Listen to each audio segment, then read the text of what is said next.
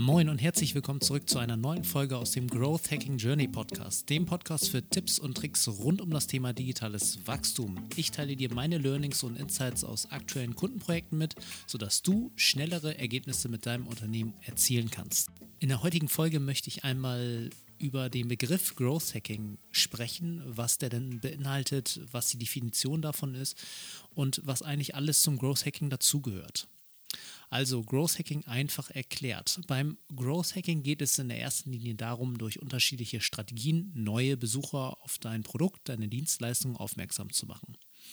Es geht rein um Wachstum. Also Wachstum kann bedeuten mehr Webseitenbesucher, mehr Impressions, mehr Klicks, aber natürlich auch im Endeffekt mehr Endkunden. Das ultimative Ziel beim Growth Hacking ist es, so viele neue Besucher zu generieren und dabei so wenig wie möglich auszugeben. Was ist ein Growth Hacker? Ein Growth Hacker setzt genau diese Wachstumsstrategien beim Kunden um.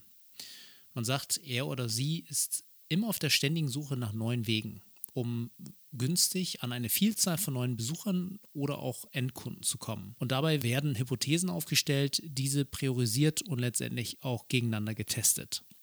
Deswegen müssen Growth Hacker unbedingt mit Daten umgehen können, also wirklich tief in der Analytics drin stecken und ja auch ein Zahlenverständnis natürlich dafür haben und auch natürlich Spaß dabei haben, ähm, sich mit Zahlen zu beschäftigen. Zusätzlich ist es natürlich wichtig, dass man sich ständig weiterentwickelt, denn es gibt eine Vielzahl von Kanäle, die in der letzten Zeit irgendwie auf den Markt gekommen sind. Also jetzt jüngst zum Beispiel TikTok, Snapchat, Pinterest, alles, alles Mögliche, alles neue Kanäle, die einfach äh, mit dazukommen und äh, ja, der Growth Hacker sollte wirklich Spaß dabei haben, sich in diese Kanäle einzuarbeiten und nicht nur oberflächlich, sondern auch relativ viel probieren, denn jeder Kanal hat natürlich seinen eigenen Algorithmus und natürlich auch ähm, neue Herausforderungen und natürlich auch neue Potenziale, die man dann nutzen kann. Zusätzlich ist es wichtig, kreativ in der Lösungsfindung zu sein und mit Kreativität ähm, ist eigentlich gesagt, dass man verschiedene Strategien im Zusammenhang mit der Marke und auch dem wirklichen Unternehmer kombinieren kann,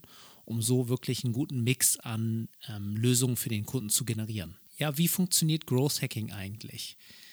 Kann man das einfach anwenden oder wie geht man damit eigentlich um? Also beim Growth Hacking geht es generell ums Wachstum und da sind momentan die Wege und Möglichkeiten nahezu unendlich.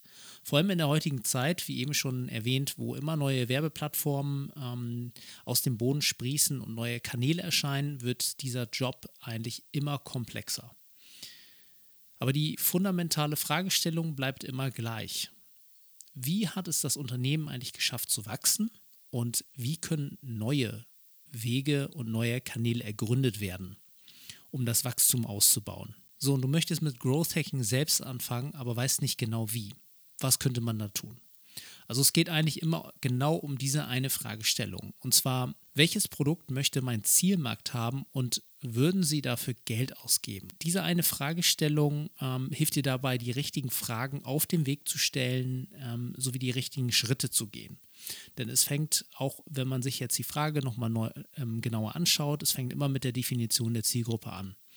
Für welche Zielgruppe soll denn das Produkt entwickelt werden? Und verstehe ich auch die Probleme der Zielgruppe richtig? Und sobald diese Antwort klar ist, geht man eigentlich zum nächsten Schritt über. Und zwar, ähm, man geht an die Entwicklung eines Prototypens, den man dann auf, der, auf die Zielgruppe testet und auf den Zielmarkt testet und guckt, wie das Feedback dabei ist. Also es geht eigentlich um das ständige Testen von Hypothesen und das Weiterentwickeln dieser Produkte auf Basis der Ergebnisse, ähm, die im Zusammenhang mit der Zielgruppe dann ähm, ja, hervorgerufen werden.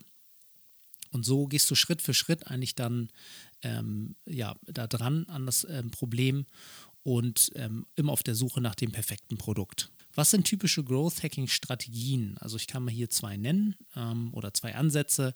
Also Content Marketing ist natürlich ein Bereich und auf der anderen Seite Performance Marketing. Beides ähm, sind natürlich ähm, ja, Strategien, um äh, dies umzusetzen. Und der einzige Unterschied bei beiden ist, dass es beim Content Marketing halt relativ lange dauert, bis man Ergebnisse erzielt.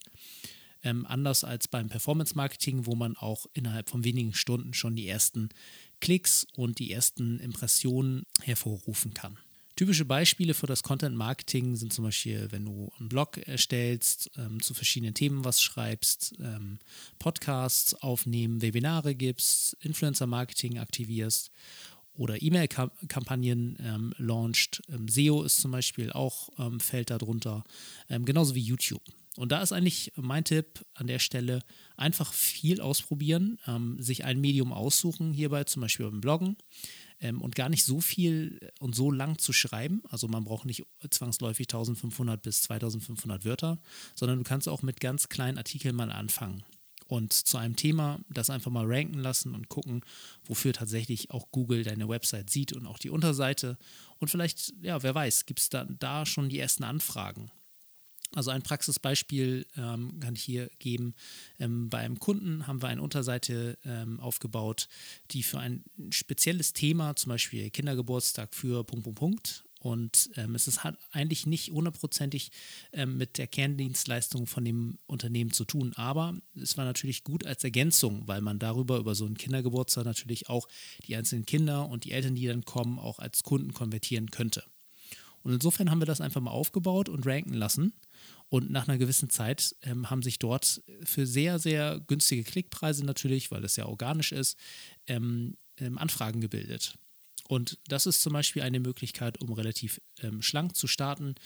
Einfach mal die Themen belegen lassen, die dir so im Kopf ähm, äh, herumschwirren, diese einfach mal ähm, ja, äh, festzuschreiben und ähm, ja, einfach mal umzusetzen und das regelmäßig natürlich zu überprüfen.